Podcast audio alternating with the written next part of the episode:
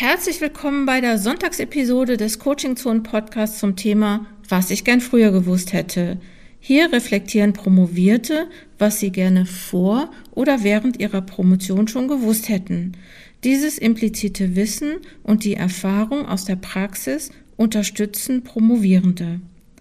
Dieses Podcast-Projekt ist nicht kommerziell und ich mache das, weil ich es wichtig finde, Erfahrungen zu teilen, auch damit Promovierende hören können, was es so an Hacks gibt, was es so an Ideen gibt und irgendwie auch so ein bisschen damit Promovierende hören können, dass andere, die jetzt schon promoviert sind, auch so ihre Erfahrungen gemacht haben. Wenn ihr dieses Projekt unterstützen möchtet, gibt es die Möglichkeit, auf einen Spenden-Button zu klicken unter coachingzonen-wissenschaft.de slash podcast.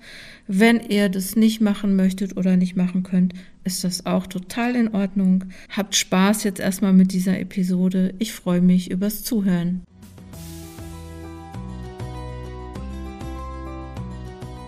Hallo, guten Tag. Mein Name ist Elisabeth Holluscher. Ich berate Hochschulen im Bereich der Forschungsförderung und unterstütze diese bei ihrer Forschungsstrategie. Ich habe promoviert in dem Bereich äh, Organisationssoziologie, habe mich mit der Thematik Fachhochschulen beschäftigt, inwiefern diese ein erfolgreiches Prinzip sind oder ein weniger erfolgreiches Prinzip. Ich habe nicht unmittelbar nach meinem Studium promoviert, sondern zehn Jahre später in äh, Nebentätigkeit, also nebenberuflich und war dabei zu 100 Prozent äh, beruflich eingespannt. Was ich gerne vorher gewusst hätte, ist tatsächlich, ähm, wie, wie unglaublich hilfsbereit Leute waren bei Anfragen zu Interviews oder ich musste ganz viele unterschiedliche Archive oder Bibliotheken anfragen, die dann für mich in den Keller mussten, um das eine oder andere Protokoll, Sitzungsprotokolle zu kopieren. Und äh, ich habe da nie irgendetwas Negatives erlebt. Alle waren immer bereit, Auskunft zu geben und mich bei meiner Arbeit zu unterstützen. Und das fand ich so unglaublich positiv und ich hätte das tatsächlich gerne vorher gewusst, äh, weil ich hm, dann, glaube ich, einfach mir nicht so viele Sorgen darüber gemacht hätte, ob meine Anfragen überhaupt beantwortet werden und ob ich dann überhaupt mal fragen darf, um nach Unterstützung zu fragen. Ja, das hätte ich wirklich gerne vorher gewusst, tatsächlich. Ja, ansonsten äh, wünsche ich den Promovierenden natürlich äh, Beharrlichkeit äh, und dass sie die Freude an der Arbeit äh, nicht ähm, verlieren, auch wenn es immer wieder mal stressig ist oder vielleicht auch mal frustrierend. Einfach dranbleiben, das hört sich natürlich aus der ähm, Perspektive, die man schon hinter sich hat, immer sehr einfach an, aber es ist tatsächlich so gemeint. Es lohnt sich, es, es ist eine schöne Zeit, es ist was Positives und deswegen ist es auch wirklich wichtig, den Spaß und den Freudefaktor dabei auf gar keinen Fall aus den Augen zu verlieren. Alles Gute und toi toi toi. I'm Dr. Martina Emke and I graduated from the Open University in the United Kingdom in 2019 um, with a doctorate in education. I suppose I could have done this recording in German, but it somehow feels more natural to me to speak about my thesis in English. In my thesis, I investigated freelance language teachers' Twitter-based professional development. This is a topic which is very close to my heart because it is connected to my own life. I used to work as a freelance language teacher and I had done research on language teachers' professional development before I started my thesis. Currently, I'm working as project coordinator at the Fachhochschule Bielefeld in a project concerned with digitally enhanced teaching and learning in higher education. I'm also an affiliated researcher at the Open University, and I have been involved in language teacher education projects at the European Centre for Modern Languages for over 10 years now. Academically, I'm a bit of a late bloomer because I started doing research when I was almost 40 years old. And it was sometime later that I decided to start my doctorate with the Open University.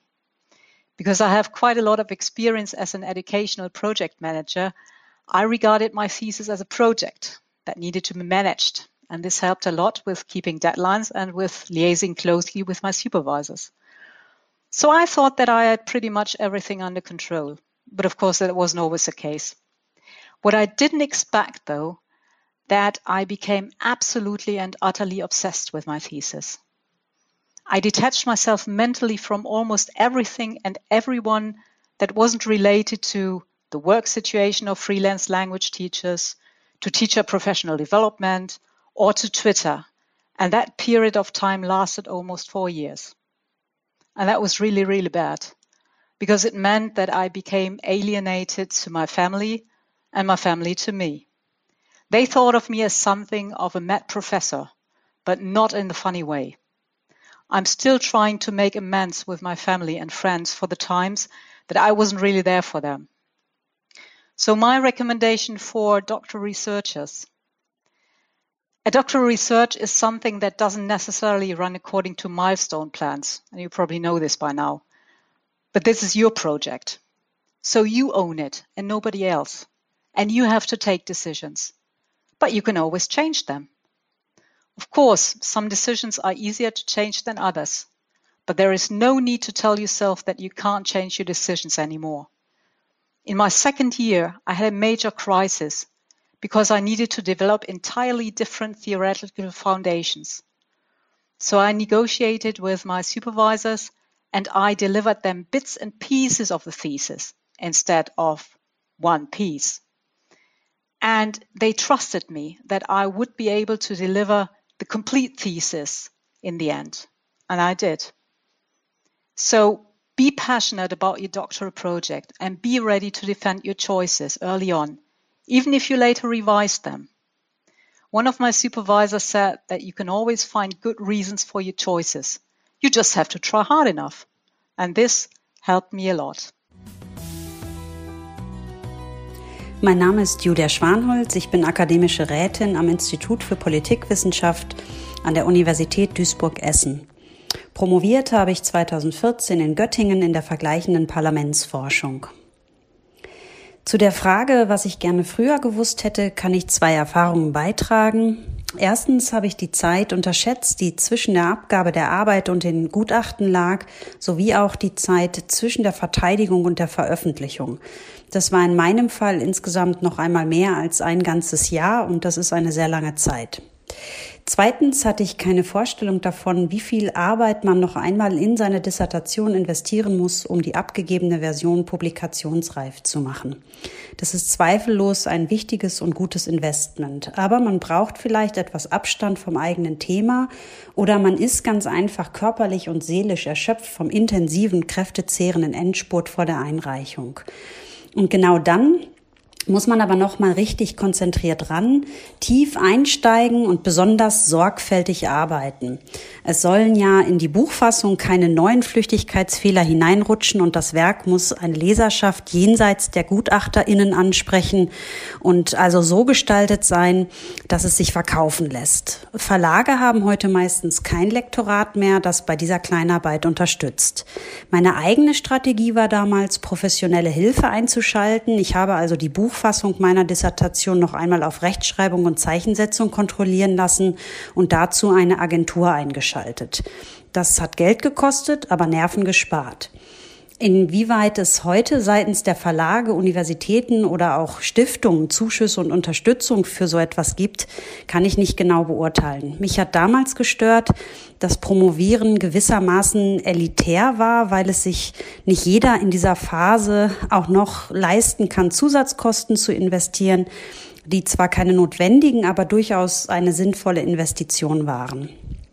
Heute ist auch die bewusste Entscheidung für oder gegen einen Verlag sehr wichtig. Es lohnt sich also, unter Berücksichtigung des eigenen Budgets abzuwägen, wo man publizieren möchte, denn es gibt auch Reihen, in denen Dissertationen ohne zusätzlichen Kostenaufwand zu publizieren sind. Den Promovierenden wünsche ich, dass sie am Ende der langen, anstrengenden Bearbeitungszeit durchatmen, einen kühlen Kopf bewahren und so eine wohlüberlegte Entscheidung in puncto Verlagswahl treffen. Holt euch dazu, wenn nötig, auch eine Beratung oder Unterstützung von außen ein. Liebe Zuhörerinnen und Zuhörer, mein Name ist Julia Kirch. Ich arbeite bei ASH Sander Hofrichter Architekten. Das ist eines der größten Architekturbüros in Deutschland und wir bauen vor allem Krankenhäuser. Ich bin dort verantwortlich für den Bereich Architekturkommunikation und Wissenstransfer.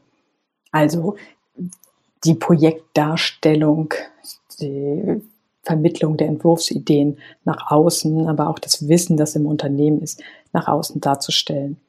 Das umfasst dann das Erstellen von Publikationen, Darstellung der Projekte in Fachzeitschriften, Vortragsgestaltung bis hin zur Pflege der Inhalte für die Website.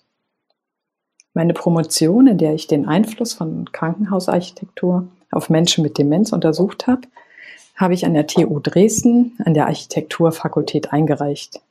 Meine Arbeit wird aktuell begutachtet. Ich habe erst letzten Monat abgegeben. Ich darf mich also noch nicht Frau Doktor nennen. Ähm, mit Begeisterung und Neugier habe ich in den letzten Zügen vor der Abgabe diesen Podcast gehört und dabei dann mal selbst reflektiert, was ich gern früher gewusst hätte. Ich hätte gern früher gewusst, dass ich mit meiner Arbeit nicht alle zufriedenstellen kann und dass der Kreis derjenigen, die ich zufriedenstellen muss oder möchte, eigentlich sehr klein ist. Zum Hintergrund, ich habe in einem interdisziplinären Graduiertenkolleg promoviert und wir hatten Vollstipendium, wir waren 14 Stipendiatinnen und Stipendiaten und haben jede Woche ein Kolloquium gehabt, in dem immer zwei von uns präsentiert haben.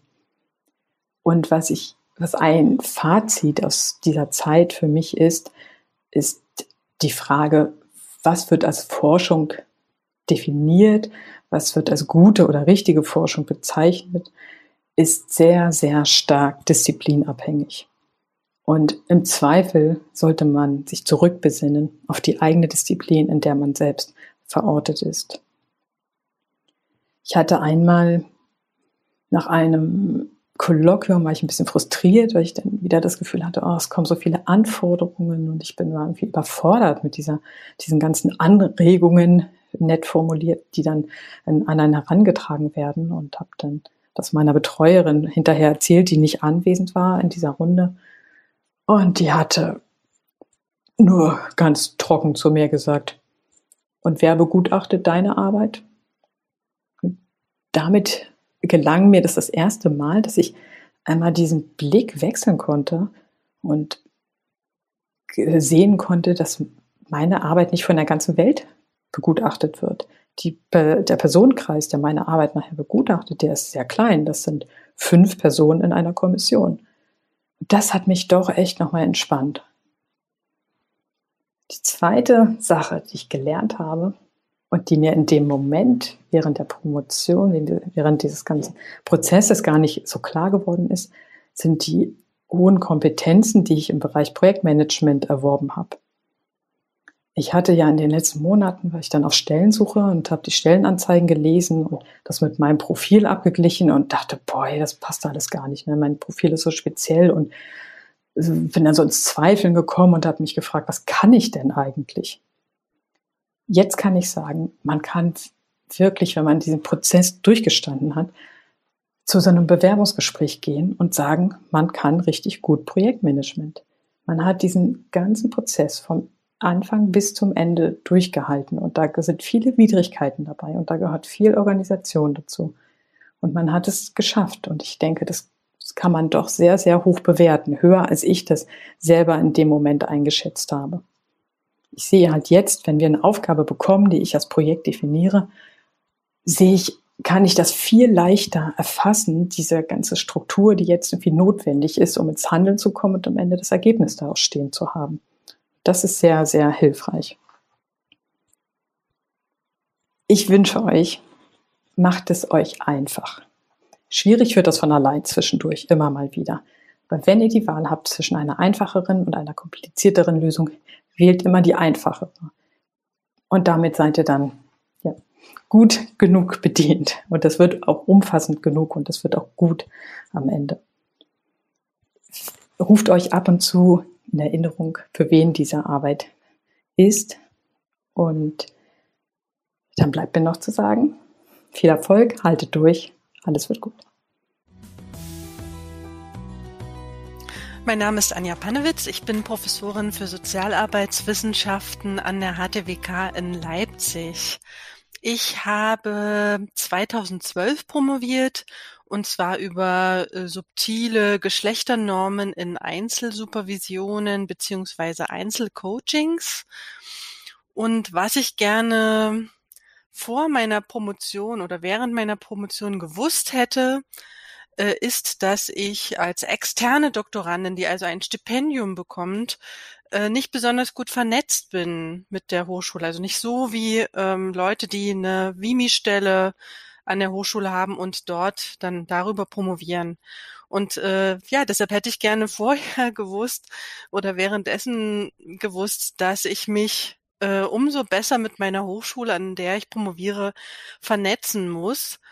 Ähm, zum Beispiel, dass ich auch mal einen Lehrauftrag dort übernehme, dass ich gemeinsam mit äh, Vimis oder ProfessorInnen dort einen Workshop organisiere, eine Tagung organisiere, eventuell auch etwas gemeinsam ähm, publiziere mit Menschen dort. Genau. Ja, und warum hätte ich das gerne früher gewusst? Ähm, das hätte es danach viel, viel leichter gemacht, weiter im Wissenschaftsbetrieb zu bleiben. Also dann hätte ich schon was vorweisen können. Ne? So, das wäre besser gewesen. So musste ich mir das nach und nach danach quasi aneignen, Lehraufträge übernehmen, äh, publizieren und so weiter. Genau. Ein guter Wunsch für alle, die promovieren. Äh, bleibt dran. Äh, die Krisen sind normal. Ähm, ihr schafft das. Ihr kommt da durch. Sucht euch Hilfe, vernetzt euch. Äh, unterstützt euch, seid solidarisch miteinander. Danke fürs Zuhören dieser Episode des Coaching Zone Podcast jeden Sonntag, was ich gern früher gewusst hätte. Wenn du Promovierte kennst, die Lust haben, bei diesem Podcast mitzumachen, sich mit einer Sprachnachricht zu beteiligen, dann sag gerne Bescheid, sag ihnen Bescheid, sag mir Bescheid, weil ich brauche nämlich für dieses Jahr 250 Promovierte. So hatte ich mir das vorgenommen. Es ist ein bisschen schwieriger, als ich gedacht habe, aber solange ich noch Sprachnachrichten bekomme, gebe ich nicht auf. Wenn du die Arbeit an diesem Podcast finanziell unterstützen möchtest, geh auf die Seite coachingzone-wissenschaft.de slash podcast da gibt es einen Spendenlink. Ich würde mich freuen und wenn's, äh, wenn du nächste Woche wieder einschaltest.